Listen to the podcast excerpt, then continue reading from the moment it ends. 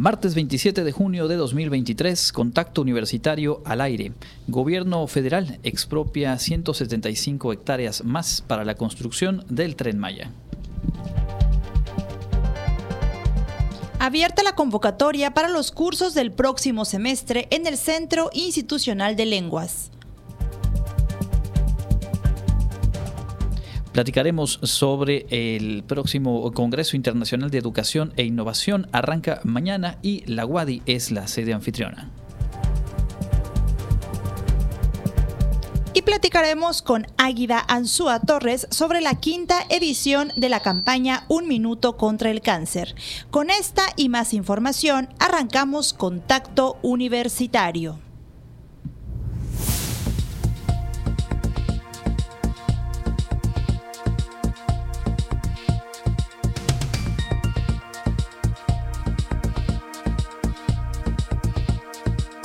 Contacto Universitario. Nuestro punto de encuentro con la información.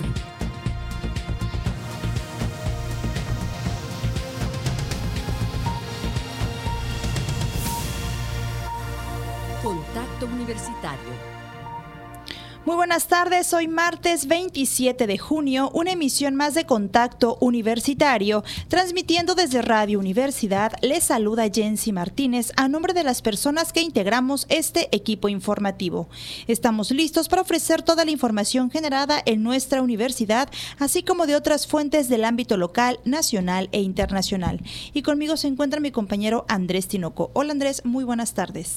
Amigas y amigos, qué gusto saludarles, eh, darles la bienvenida a este espacio informativo. Tenemos eh, bastantes cosas para platicar con ustedes de lo que ha ocurrido y está por ocurrir en nuestra casa de estudios y también, por supuesto, y como usted sabe, pendientes de lo más relevante en las noticias en los planos local, nacional e internacional. Le invitamos a quedarse con nosotros en los próximos 60 minutos. Iniciamos con información nacional luego de que se rechazara dos perfiles a los primeros dos propuestos para ocupar la Secretaría Ejecutiva del Instituto Nacional Electoral.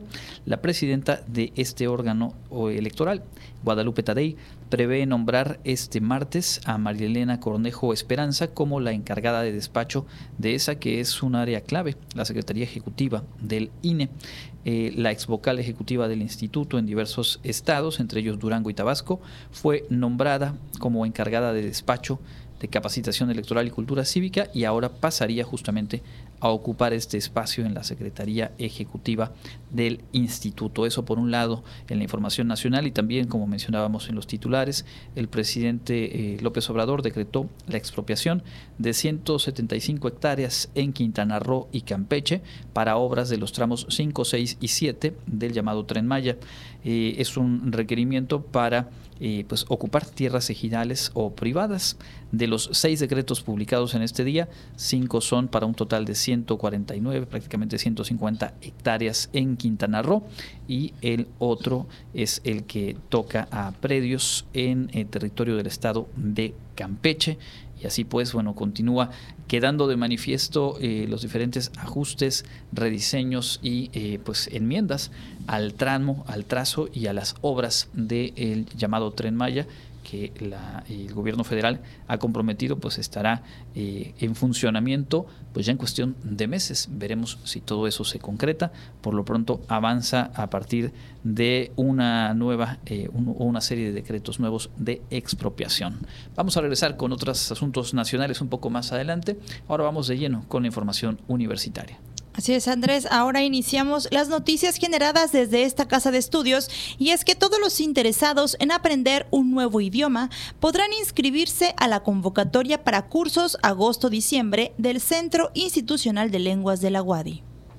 El Centro Institucional de Lenguas de la Universidad Autónoma de Yucatán invita a todas y todos los interesados a inscribirse en la convocatoria para cursos agosto-diciembre 2023 de inglés, francés, italiano, alemán y lengua maya. Para participar es necesario seguir una serie de pasos. El primero es el registro de datos en línea para estudiantes de nuevo ingreso, esto del 12 de junio al 5 de agosto. El segundo paso es la elección de horario y pago bancario, mientras que el tercero es el envío de documentos para su validación de inscripción. Asimismo, si tienes conocimientos previos del idioma de tu interés, puedes presentar el examen de ubicación. Para inscribirte, deberás enviar los documentos en formato digital al correo electrónico validacionescil@correo.wadi.mx con el asunto idioma a cursar más matrícula del SIL y en el cuerpo del mensaje se deberá colocar nombre completo, edad, teléfono, idioma, nivel a cursar y horario seleccionado. Los documentos se deberán enviar el 6 de agosto y los cursos darán inicio el 18 de agosto. En cuanto a las modalidades, en esta ocasión existen cuatro. Modalidad presencial, en donde el alumno tomará las clases de forma grupal en los horarios establecidos modalidad virtual. Aquí, el alumno ajustará sus horarios para el estudio. Habrá tutores en horarios que ellos proporcionarán y deberán entregar tareas a la semana de acuerdo con el calendario. Además, está disponible la modalidad independiente, en la que el estudiante acude por cuenta propia en el horario de atención al centro de autoacceso, ubicado en las mismas instalaciones del SIL, para realizar actividades de los temas del nivel en que se encuentre. Y por último, la modalidad a distancia, en donde el alumno tomará las clases de forma grupal en los horarios establecidos a través de una plataforma que el maestro les indicará. Si desea conocer más a detalle la convocatoria, esta se encuentra disponible en el Facebook del Centro Institucional de Lenguas, así como en www.cil.wadi.mx. Para Contacto Universitario, Clarisa Carrillo. Hay la información del Centro Institucional de Lenguas y también están abiertas eh, convocatorias para la plataforma Wadi Coursera. En este caso, Jensi Martínez nos cuenta detalles. La Universidad Autónoma de Yucatán abrió una nueva convocatoria para Wadi Coursera for Campus, esta vez dirigida al personal académico de educación media superior y superior de esta casa de estudios, con el objetivo de fortalecer la formación del profesorado y complementar sus competencias genéricas. En la plataforma de Coursera se podrán tomar cursos relacionados con el perfil docente, al igual que con temáticas de tendencia internacional, tales como objetivos de desarrollo desarrollo sostenible, ciudadanía y cultura de paz, transformación digital y emprendimiento, entre otras. En estos cursos podrán participar las personas interesadas que llenen el formulario de registro que se encuentra en la convocatoria con fecha límite al 30 de junio de 2023 y deberán guardar en formato digital el acuse de haber concluido el registro y conservarlo por si fuera requerido posteriormente. A las personas seleccionadas se les asignará una licencia para ingresar a la plataforma de Coursera, la cual tendrá una vigencia de 40 días naturales, iniciando el 21 de agosto de 2023 y concluyendo el 29 de septiembre.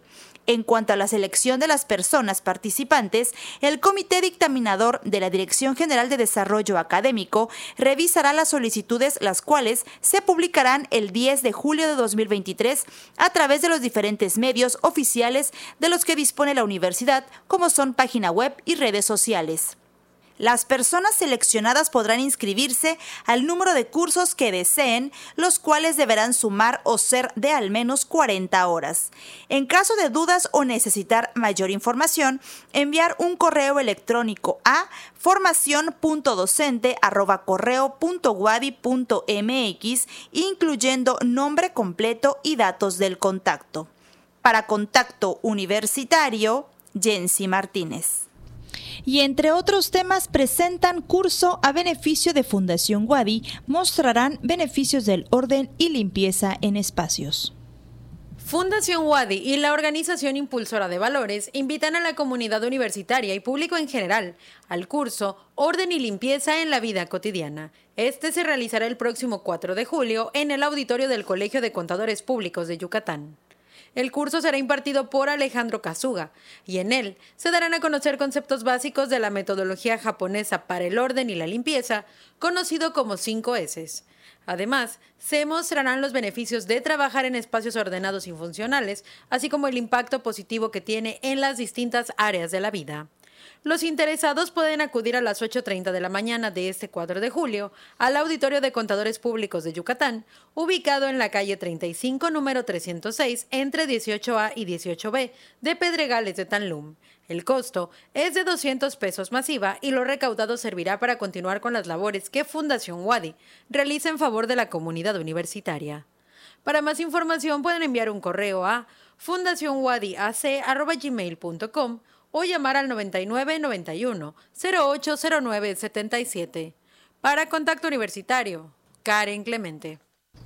Y bueno, también en la Facultad de Contaduría y Administración hay espacios y está abierta la invitación para participar en un curso sobre cómo actuar ante una visita domiciliaria justamente en materia fiscal.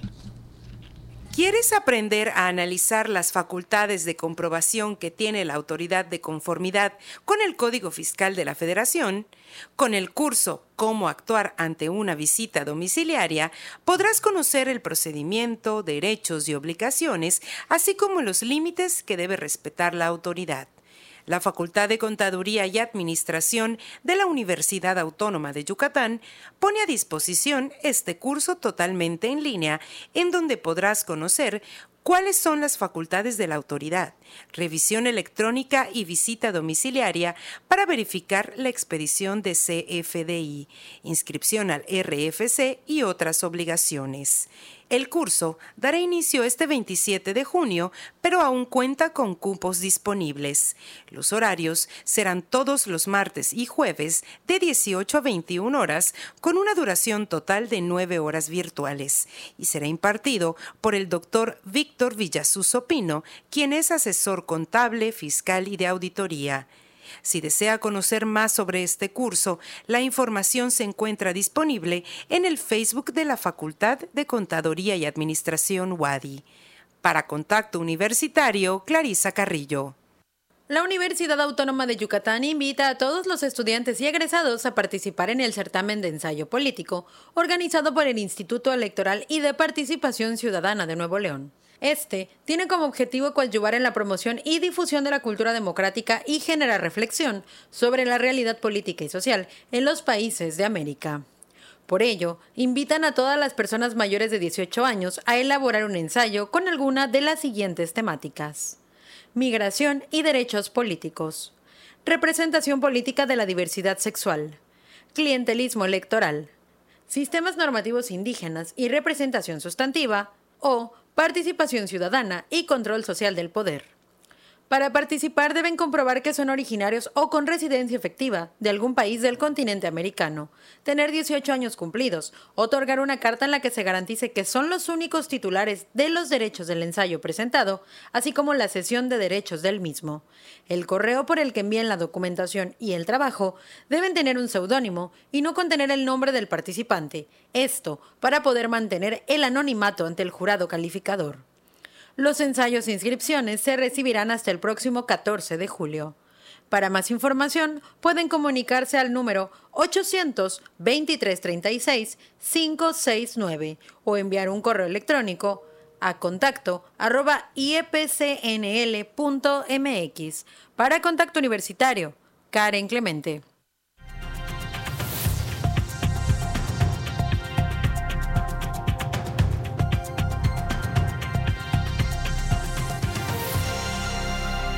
Continuamos en contacto universitario a través de las frecuencias de Radio Universidad y saludando a quienes se suman en las plataformas y espacios digitales de nuestra casa de estudios. En esta ocasión vamos a platicar y a compartir con ustedes detalles del decimosexto Congreso Internacional de Educación e Innovación, un evento muy relevante del cual nuestra universidad es anfitriona y vamos a poder conocer los detalles. Para ello están con nosotros el doctor Pedro Canto Herrera, director de la Facultad de Educación. Bienvenido, doctor. Muchísimas gracias. El doctor Santiago Alonso García. Él es integrante del grupo de investigación AREA y director de este congreso. Bienvenido, doctor. Muchísimas gracias. Y el doctor William Reyes Cabrera, secretario administrativo de la Facultad de Educación de la UADI. Doctor, bienvenido. Gracias. Bueno, pues, eh, doctor Pedro, ¿cuál, ¿cuál es la relevancia de eh, que la UADI funja como anfitrión en un congreso de esta naturaleza? Eh, pues obviamente abre puentes y refuerza vínculos con distintas instituciones.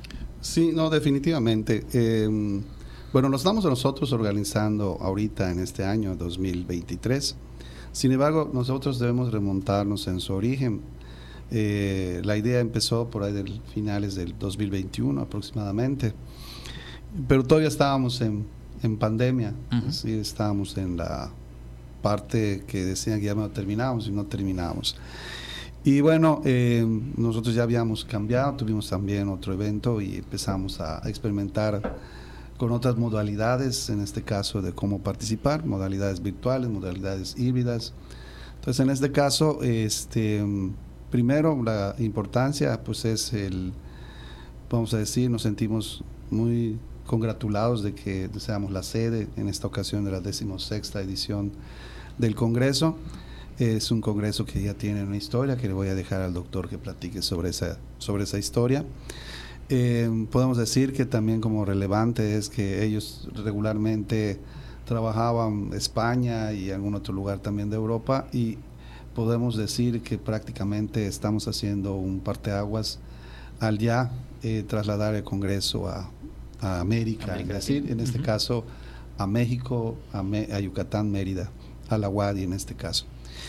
Eh, en términos en cuanto a la temática, es relevante por las dos palabras claves, la parte de la educación, que es uno de los elementos que hay muchos trabajos de gente importante, tanto de Europa como de América Latina y el Caribe, y, este, y también en la parte de innovación educativa, que junto con la experiencia que venimos arrastrando de salida del, de la pandemia, pues este, presenta muchos trabajos que están orientados en esas dos líneas, entre la parte de educación, la preocupación por, por este, retomar los caminos, por ver nuevas formas de cómo trabajar con nuestros estudiantes, ahorita que ya pues prácticamente ya hemos salido de la pandemia, no de la enfermedad, porque la enfermedad todavía persiste, tenemos todavía brotes, pero bueno, afortunadamente creo que ya son más, más leves y este, un poquito menos frecuentes, pero seguimos. Entonces creo que en general esa sería la, la parte fundamental. ¿no? Correcto. Eh, doctor Santiago, eh, un poco acerca de, la historia, hablar de 16 ediciones de un congreso de esta magnitud, obviamente es hablar de eh, pues el interés general y de la importancia de revisar y compartir investigaciones, proyectos, experiencias exitosas en materia, en este caso, de educación e innovación. Así es.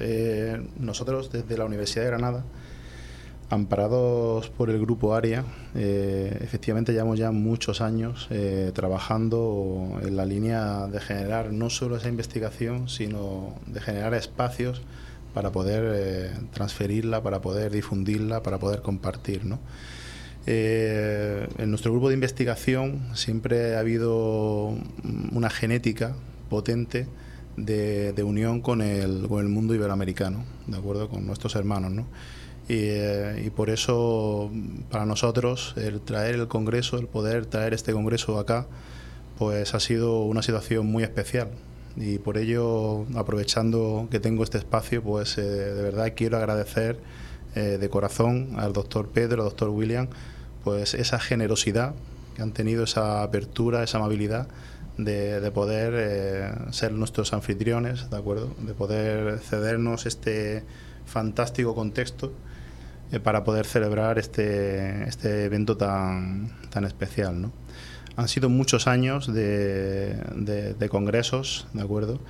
Y eh, en todos ellos siempre hemos eh, intentado, como he comentado antes, extender nuestros, nuestros lazos allá donde, donde hemos podido. ¿no? Siempre, insisto, con una vinculación especial con, el, con, el, con nuestro contexto, con nuestros hermanos de Hispanoamérica, de Iberoamérica, eh, por los cuales evidentemente nos une eh, un, lazo, un lazo especial. ¿no?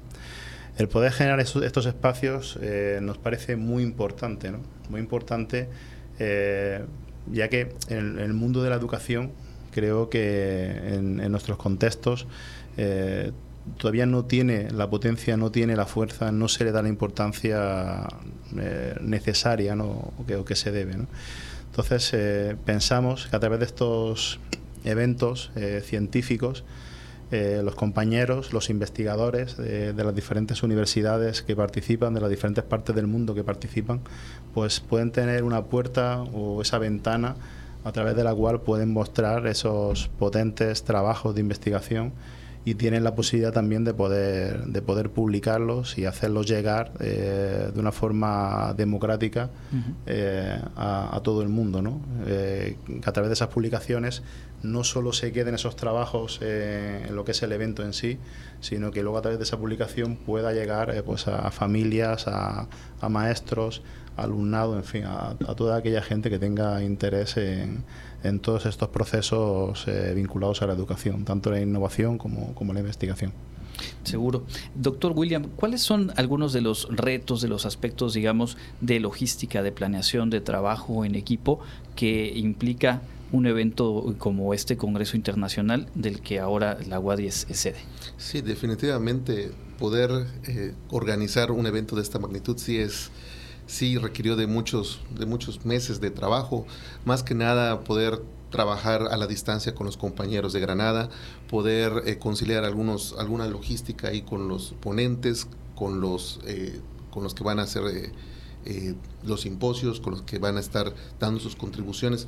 Realmente fue un trabajo de meses que estuvimos pues, haciendo las, las gestiones con todo, con, con esta organización y bueno, al final eh, lo que se va a presentar ya en estos días, en estos tres días, es el fruto de ese, de ese trabajo colaborativo, ¿no? Y, y de un grupo de, un comité científico bastante potente, con un comité organizador también que, que ha estado siempre pendiente de todas estas, de estas actividades que se van a realizar durante los, los días, este, pues, a partir de mañana y hasta el viernes. Eh, doctor Santiago, ¿cuáles son eh, las líneas temáticas principales que se abordan en esta ocasión en el Congreso Internacional de Educación e Innovación? Sí. Eh, normalmente en este tipo de congresos, aunque suelen tener algún tipo de eje, suelen ser eventos abiertos, ¿de acuerdo? Con el fin de, dar voz, la mayor voz posible a, a, todos los compañeros que tengan diversas líneas de trabajo. Sí es cierto que hay eventos eh, que son más cerrados, con líneas más cerradas, pero en este caso son, son eventos los que hacemos nosotros de, amplio espectro, por así decirlo, o de temáticas, temáticas abiertas, siempre vinculado al mundo de la, de la, de la educación y la innovación.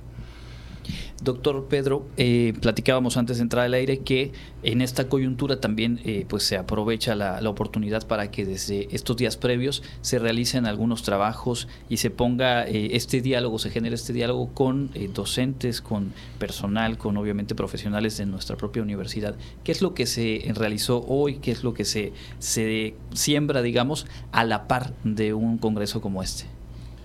Bueno, a la par, pues siempre están, en primer lugar, aprovechamos nosotros, este, ya lo hemos hecho en otros, en otros eventos que hemos, nos ha tocado la, la oportunidad de organizar. Hemos visto que ha funcionado el que nosotros el día previo tengamos talleres, las personas este, pues están atentas a la oferta formativa que se presenta. Aprovechamos en este caso que vinieron compañeros de España, cuatro compañeros de España, y ellos dieron dos talleres cada, cada grupo. Eh, pues aprovechamos también la, la, expertez y la experiencia de nuestros propios profesores que este, pues han seleccionaron temáticas que están estudiando, que están en proyectos de investigación, como puede ser relacionados con la lectura, relacionados con el currículo, relacionados también con este con la escritura. Tenemos este, investigadores que están trabajando en esa en esas líneas, en esas temáticas, entre, entre otras. Y por otro lado, bueno, aprovechando que, este, están aquí los compañeros de España, pues también tenemos reuniones de trabajo para elaborar proyectos futuros. O sea, algo que de una manera nos unió para que podamos celebrarlo. fue, eh, como comentó el doctor, pues ellos pertenecen a un grupo de investigación, nosotros pertenecemos a un cuerpo académico consolidado, que es el de currículo de instrucción tenemos en común que estamos en, pertenecemos a una misma red de colaboración, RILFE, este, que bueno, no directamente emana ya, pero pues este, presenta ese tipo de coincidencias y de trabajos colaborativos los que nos llevan igual a, a este tipo de, de, eventos. Los eventos en sí mismos es transmitir el conocimiento, es transmitir la información, el, bagaje que, de experiencia que tienen cada uno de los que presentan en el, en el evento, ya sea en forma de mesa de trabajo, de discusión o en forma de comunicación o ponencia. Pero también están las, este, los vínculos que se pueden establecer. Eh, en este caso, pues tenemos eh, la, la, cuestión que va a ser el evento. Eh, la inauguración va a ser presencial, o sea, vamos a decir presencial y virtual, va a ser híbrida. Algunos eventos los hemos igual presentado de manera híbrida, la mayoría o casi todos son en forma virtual. Eso nos permite poder tener un enorme acceso. El, tenemos, y ahorita le voy a dejar al doctor que diga ya los, los números. Los números, claro. Pero sí te estamos hablando de que, por ejemplo, como comentaste, retos, pues un reto es la plataforma que va a sostener. Entonces necesitamos bagaje como para 500 o más personas que eso soporten. Eh, la posibilidad de que tuviéramos que tener más de una plataforma para trabajar. Todo ese tipo de cosas pues ya han sido solucionadas, estamos en, la parte de trabajo. Eh, también nos lleva a nuevas dinámicas de cómo presentar, la, forma de presentar tradicional, de que sean eh, ahí en, sitio y en forma, este, no, es presencial, sino es como se dice al momento, es este sincrónica, pero también tenemos este pues vamos a decir, eh, trabajos que se presentan de manera asincrónica, pero que luego provocan la interacción eh, por las diferentes vías, a través del correo electrónico, del chat, para complementar de alguna otra manera la, la situación. O sea, es, la idea de establecer posibles redes a través de esas diferentes formas de presentación de los trabajos. Seguro. Eh, doctor, eh, doctor Santiago, obviamente cuando hablamos de un eh, congreso que se centra en la innovación y la educación y lo cruzamos con estas plataformas tecnológicas y lo que nos ha dejado la pandemia, pues queda de manifiesto que la transformación ya ocurrió y le preguntaría, además de los números a los que se refería el doctor Pedro, pues qué tanto se parece esta realidad que estamos viviendo en 2023 a lo que hace 8 o 10 años visualizaban en este tipo de encuentros de cómo sacar el mejor provecho de las tecnologías y de la innovación a los procesos educativos. Pues es, una cosa realmente paradójica, porque a pesar de todo lo sucedido, eh, la realidad no ha cambiado tanto como debería tanto como debería. ¿no? Con toda este, esta situación pandémica eh, se puso de manifiesto eh, la situación de la brecha digital que existe en, la, en nuestra sociedad ¿no? y cómo los currículum académicos en los diferentes niveles educativos eh, no reflejaban esa necesidad. ¿De acuerdo? O sea, la sociedad tiene una necesidad de conocimiento en, en cuanto a competencia digital, de adquisición de esa competencia digital, pero por desgracia los currículum no se, no se adaptaban entonces a esa necesidad. Años después siguen sin, siguen sin hacerlo.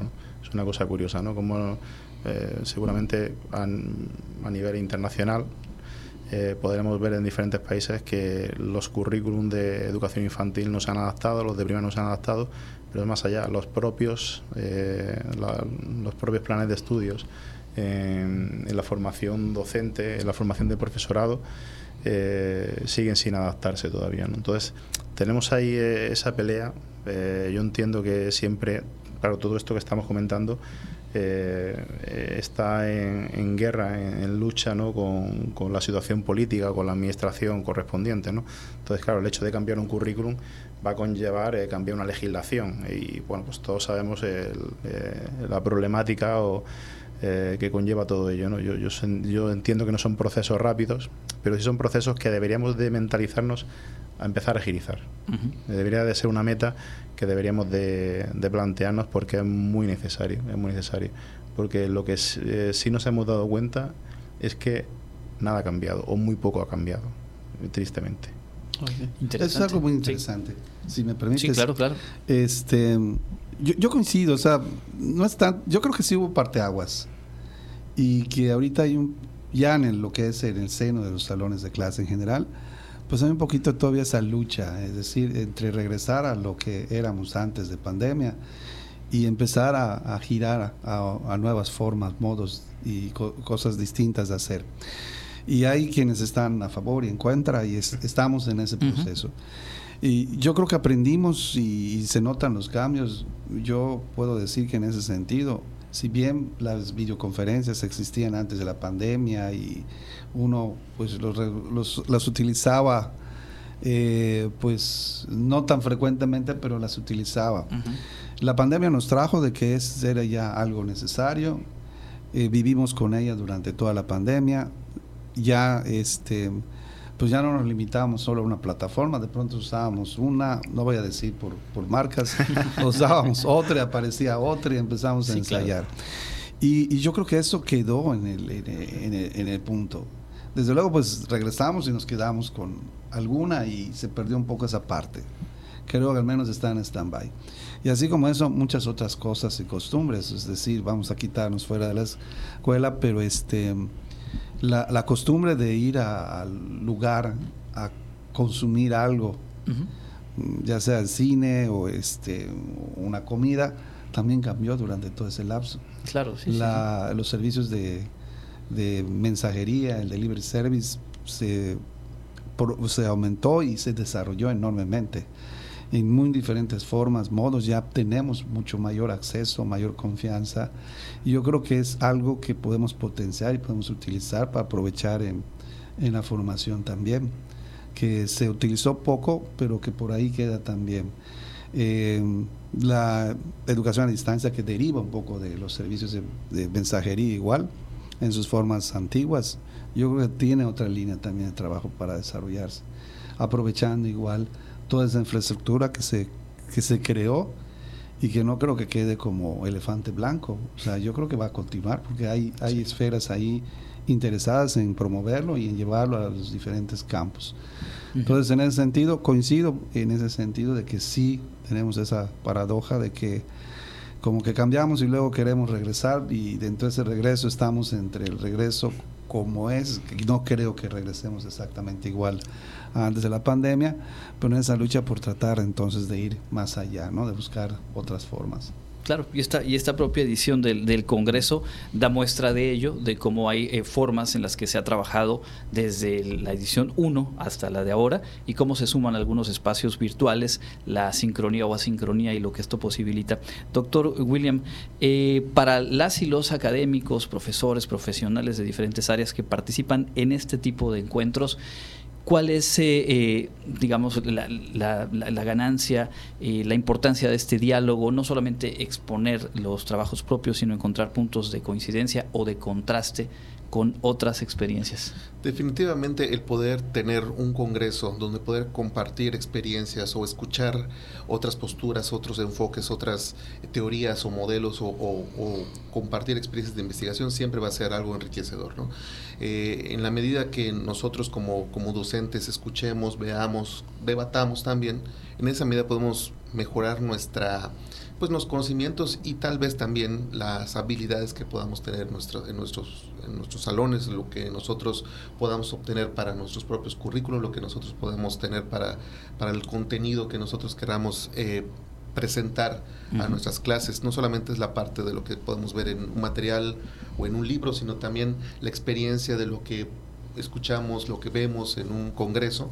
Yo creo que ahí es eh, lo valioso y eso es lo que eh, nosotros pensamos cuando se organiza un tipo de, eventos de esta, de, esta, de esta naturaleza, ¿no? Pensando siempre en compartir. Lo que nosotros hacemos con los compañeros de Granada no solamente es organizar, sino también compartir experiencias y eso es lo que al final se llevan a su universidad o en su momento cuando nosotros fuimos a, a, la Universidad de Granada, pues regresamos con esas experiencias y eso nos da eh, pues un enriquecimiento pues muy, muy grande y muy potente. Totalmente. Bueno, pues ahora sí nos quedaba pendiente solamente el asunto numérico, cuántos participantes, cuántos países más o menos presentes y, pues obviamente agradecer a, ustedes por, por esta presencia. Eh, doctor Santiago, si nos comenta.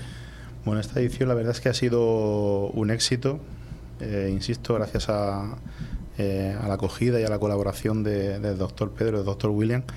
Y en cuanto a asistentes, estamos por encima de los mil asistentes en este tipo de eventos. Es eh, un número muy sobresaliente. Eh, en cuanto a, simposios o mesas eh, de expertos, está en, la, en torno a las 55 mesas, ¿de acuerdo? ponencias invitadas, o sea, las ponencias, los trabajos que se van a traer a, las diferentes, estos diferentes simposios están en torno a las 256, ¿de acuerdo? Y comunicaciones, eh, investigaciones en forma de comunicación y forma de comunicación están en torno a las 600 comunicaciones. Entonces, la verdad es que son unos números muy sobresalientes.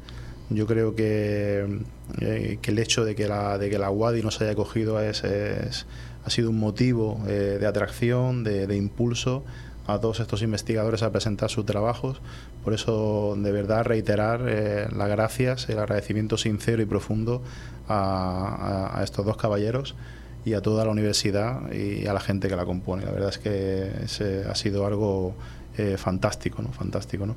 Eh, me vas a permitir, por favor, aprovechar para agradecer a todo el equipo de, de trabajo de allá de la Universidad también de Granada, en los cuales, pues, por diferentes motivos no han podido estar aquí de forma presencial y también desean transmitir eh, su agradecimiento y un profundo y fuerte abrazo a todos los miembros de, la UADI, eh, especialmente a nuestro padre académico, el doctor Tomás Sola, eh, a nuestro catedrático, el profesor Francisco Hinojo, Juan Manuel Trujillo, que es el director del departamento, también que está eh, junto con la Facultad de Educación, promocionando el evento.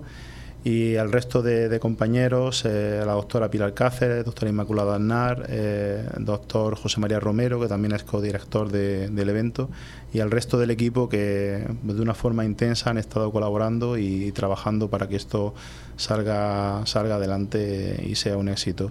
Me vas a permitir, por favor, eh, hacer un, llamamiento eh, a todos los miembros de la universidad para que de una forma u otra puedan seguir eh, el evento, el cual se ha, hecho de forma precisamente asincrónica y, em, y en directo, ¿de acuerdo? Para que sea lo más flexible posible, ¿de acuerdo? Entonces, por favor, invitar a los miembros que puedan seguirlo de una forma u otra, ¿de acuerdo? Pues que se integren eh, a este evento tan, tan distinguido y puedan tomar la sustancia, puedan tomar eh, pues eh, el interés de las diferentes investigaciones y trabajos que se traen al mismo y que seguro van a ser de su interés y de su agrado. Estamos seguros que así será. Enhorabuena por el esfuerzo que ha llevado a la realización de este congreso, la decimosexta edición del Congreso Internacional de Educación e Innovación, por primera vez en América Latina y pues en, la sede justamente de la universidad. ¿Puedo igual terminar igual, aprovechando? Claro que sí, doctor. Eh, bueno, quiero igual enfatizar, en primer lugar, este, pues que este congreso está muy bien posicionado, muy bien rankeado en Europa, sobre todo. Y en forma analógica podemos decir que entre los eventos académicos más importantes del área de, educación, pues este podemos ponerlo a similitud como si fuera el organizado por la AERA, American Educational Research este, Association, este, que es un evento igual muy, muy importante, acude muchísima gente. Eh, en los temáticos, pues hay muchos otros igual posesionados. A nivel de México, pues estaría como el que organiza el Consejo Mexicano de Investigación Educativa. Entonces, más o menos en ese calibre estamos hablando de la magnitud del evento, al cual agradecemos la confianza depositada en la Universidad Autónoma de Yucatán para poder trabajar y ser sede. Y aprovecho también, pues, eh, agradecer todo el apoyo recibido por nuestro señor rector, el maestro Carlos Estrada, por todo el apoyo que nos ha nos ha dado y obviamente lo esperamos a él en la inauguración mañana. Muy bien, pues de nueva cuenta, muchísimas eh, felicidades por el trabajo realizado, por estos tres días intensos de actividad que habrá y a la gente que nos escucha decirle que pueden visitar la página ca2023.com para conocer más detalles de lo que hemos estado conversando hoy con los doctores Pedro Canto Herrera, Santiago Alonso García y William Reyes Cabrera. Gracias nuevamente y éxito en el evento. Nosotros vamos a hacer una pausa, tenemos más información al volver. すいません。El Comité Institucional para la Atención de Fenómenos Meteorológicos Extremos de la UADI informa que este martes 27 de junio tenemos un ambiente caluroso y con cielo entre despejado y medio nublado. La máxima temperatura estará en 38 grados Celsius y la temperatura mínima será de 23 grados en el amanecer de mañana miércoles. En la ciudad de Mérida, centro y oeste, la temperatura máxima será de 37 grados y la mínima de 24. En la costa se esperan temperaturas máximas de 35 grados y mínimas de 25 con cielo medio nublado y lluvias. En el sur y sureste del estado la temperatura más alta será de 38 grados y las mínimas de 23. El cielo estará medio nublado. En el este y noreste de Yucatán tendrán como máximo 36 grados y una temperatura mínima de 23. Para contacto universitario, Elena Pasos.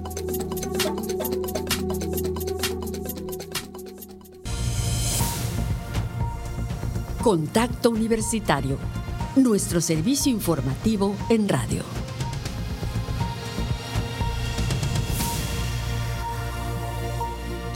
Y ya estamos de regreso en contacto universitario. Son las 14 horas con 45 minutos y es momento de escuchar la información de carácter local en voz de Elena Pasos.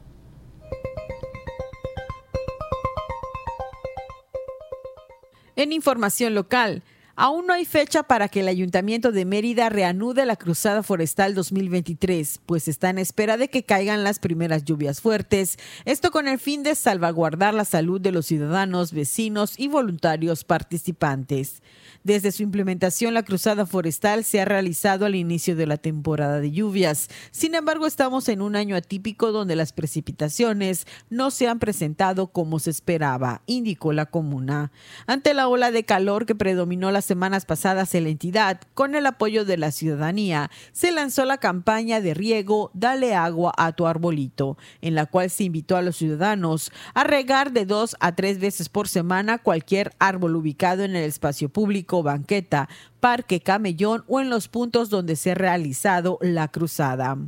Esta cruzada forestal 2023 tiene como meta plantar 30 mil árboles y comenzó el 5 de junio en la Facultad de Economía de la UADI y concluiría el próximo miércoles 28 en el Parque Lineal Pacaptum. Además de este parque lineal donde ya se habían hecho tres plantaciones, quedaron pendientes las jornadas en Altabrisa, Villas Jardín Ciudad Cauquel y Villa Magna 2 y Villas Tixcacal. A pesar de la suspensión, ya se han plantado más de 12 mil árboles, es decir, el 40% de la meta. El de Renán Barrera Concha hizo referencia a sus aspiraciones políticas. Aseguró que participará en el proceso de selección del candidato a gobernador del Partido Acción Nacional al cual pertenece. Sobre esta elección, Barrera Concha dijo que es un proceso en el que seguramente habrá una metodología, habrá parámetros de participación, tiempos y al mismo tiempo un equipo que estará trabajando en las viabilidades o no de las coaliciones o candidatura en la alianza sobre la decisión del gobernador Mauricio Vila Dosal de no participar en la contienda por la candidatura presidencial. Renán Barrera dijo que tomó una decisión responsable, nada sencilla cuando se trata de un proyecto de tal magnitud. Añadió que hay diferentes intereses personales, intereses grupales, pero aquí el interés de Yucatán debe estar por encima de cualquier interés personal. La Secretaría de Turismo, en conferencia de prensa encabezada por el titular Miguel Torruco Márquez, dio a conocer los nuevos pueblos mágicos de México. En dicha ceremonia de nombramiento se informó que tres municipios de Yucatán obtuvieron la categoría de pueblo mágico. Los seleccionados fueron Motul, Espita y Tecash.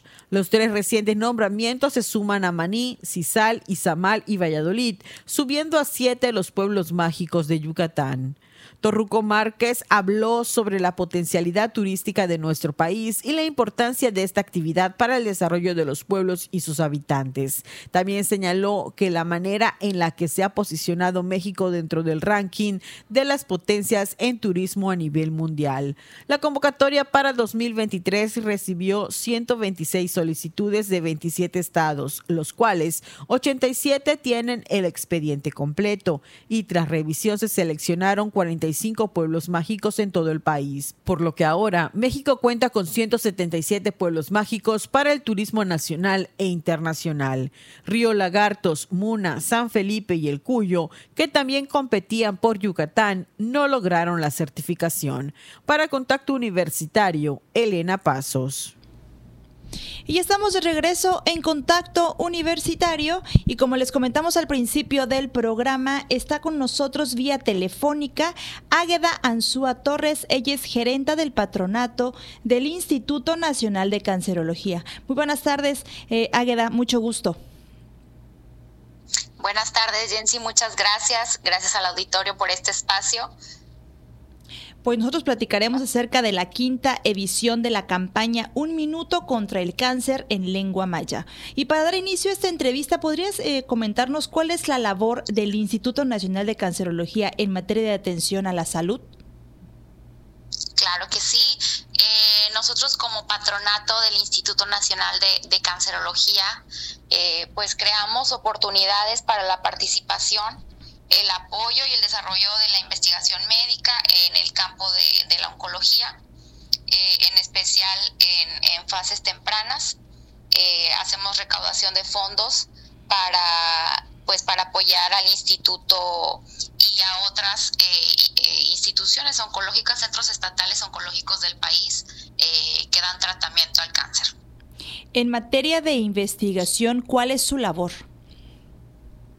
el tema de nosotros eh, apoyamos directamente con el apoyo financiero eh, y aparte de, apoyo financiero pues eh, nuestra principal labor pues es informar y educar a la población sobre las sobre cómo prevenir, sobre cómo concientizarnos acerca de, la detección temprana del cáncer.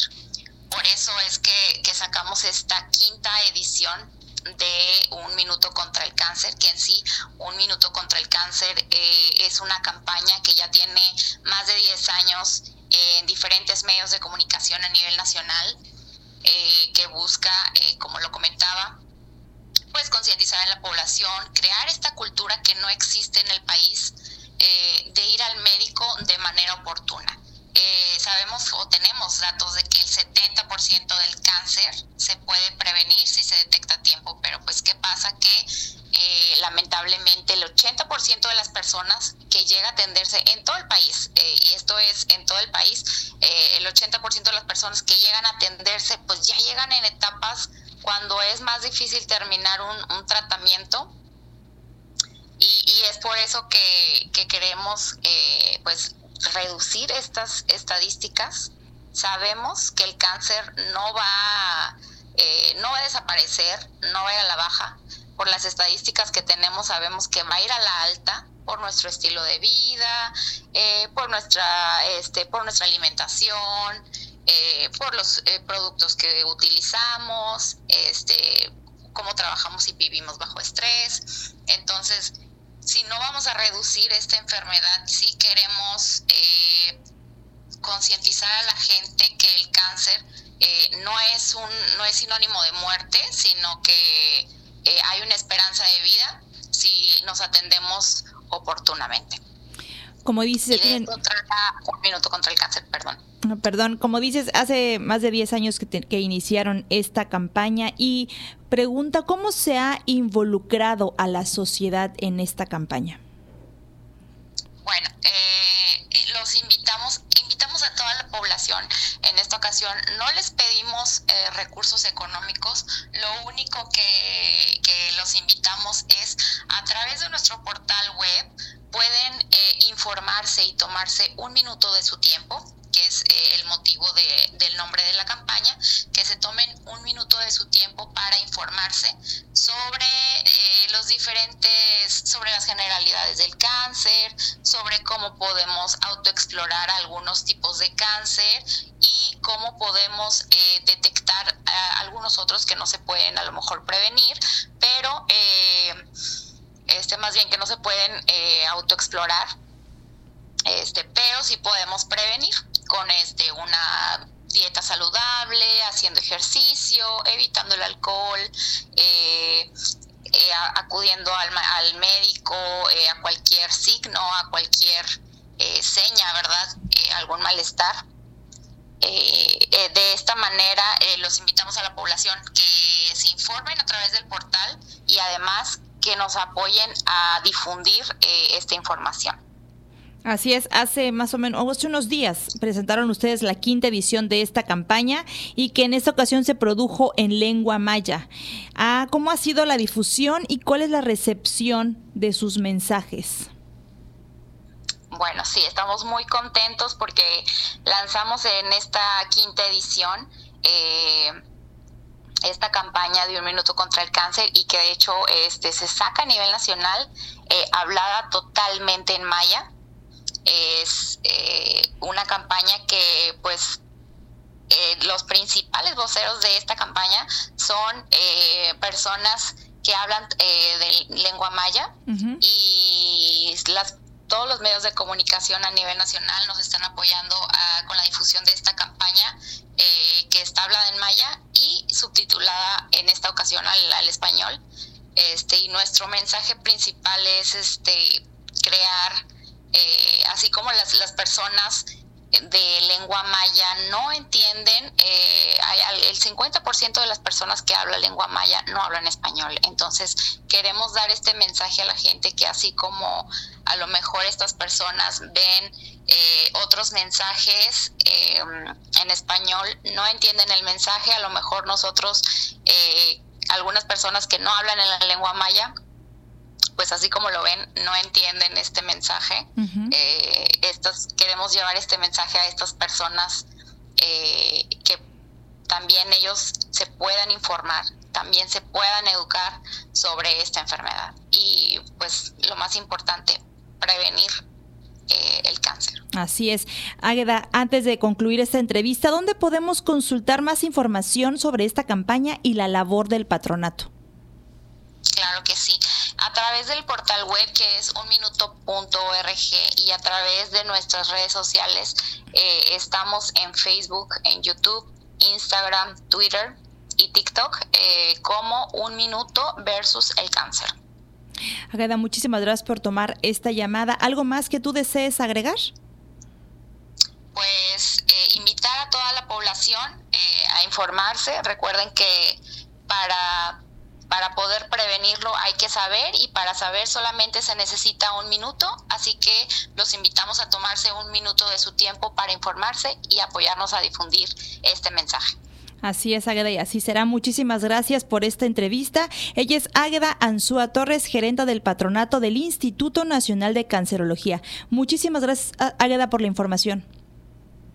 Muchísimas gracias por el espacio. Buenas tardes. Y nosotros continuamos con más información de carácter internacional.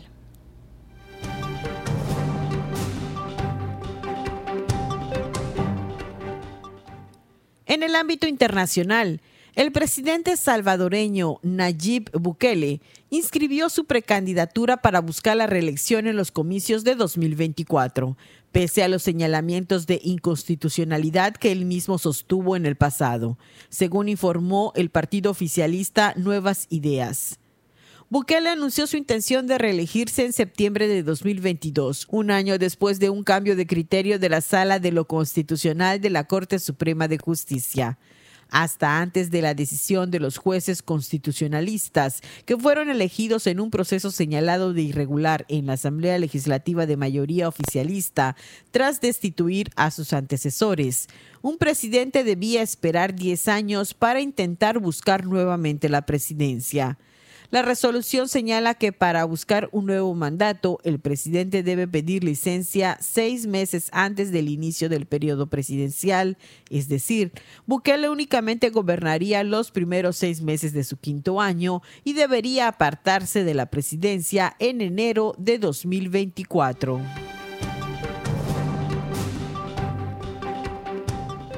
Yevgeny Prigozhin, líder del grupo Wagner, aseguró que su rebelión armada en Rusia no tenía el objetivo de derrocar al gobierno elegido democráticamente del presidente Vladimir Putin.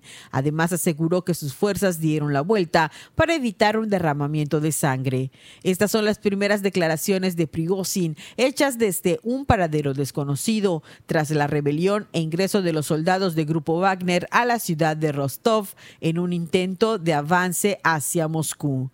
Después de declararse en rebeldía contra el Ministerio de Defensa de Rusia y ordenar el ingreso de sus tropas a la ciudad de Rostov, el líder del grupo Wagner aseguró que no pretendía derrocar a Putin, simplemente defender a la organización paramilitar y a sus hombres.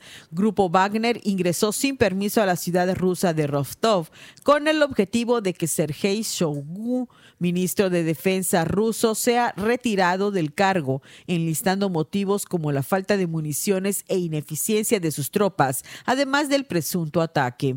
Prigozhin afirmó que si Wagner hubiera estado al frente de las primeras acciones en Ucrania, tras emprenderse la operación militar especial en referencia a la invasión rusa, los enfrentamientos habrían terminado en días.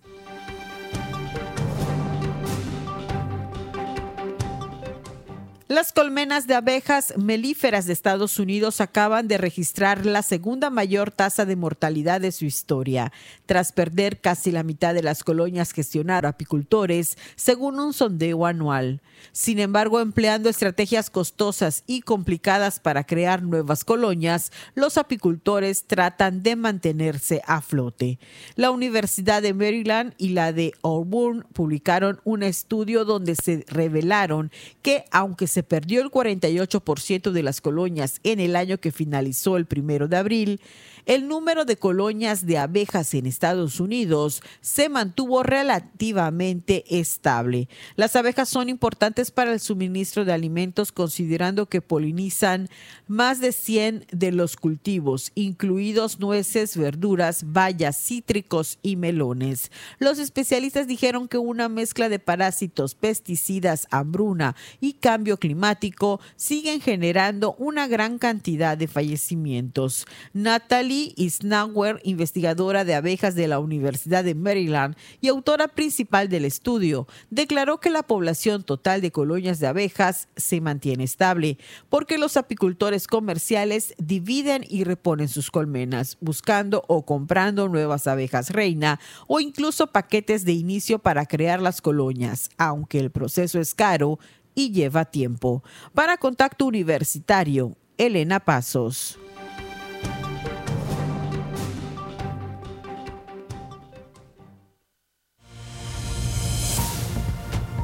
No pierdas contacto.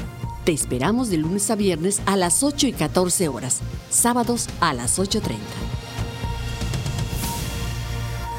Y con esto llegamos al final de nuestra emisión de este martes 27 de junio. Yo soy Jensi Martínez y nos escuchamos el día de mañana. Andrés. Hasta mañana, Jensi, amigas y amigos. Muchísimas gracias por haber estado en sintonía. Les recuerdo que el contenido completo de este informativo, así como las entrevistas, las eh, pueden consultar en el Spotify Contacto Universitario Wadi. Y también les invito a seguir las redes sociales de Radio Universidad, incluido nuestro perfil de Spotify con otros contenidos. Y por supuesto, a, a quedarse con la programación de Radio Universidad. Gracias a Ángel Sib y a Norma Méndez en la asistencia técnica de las transmisiones de hoy. Gracias a usted y que tenga una excelente tarde.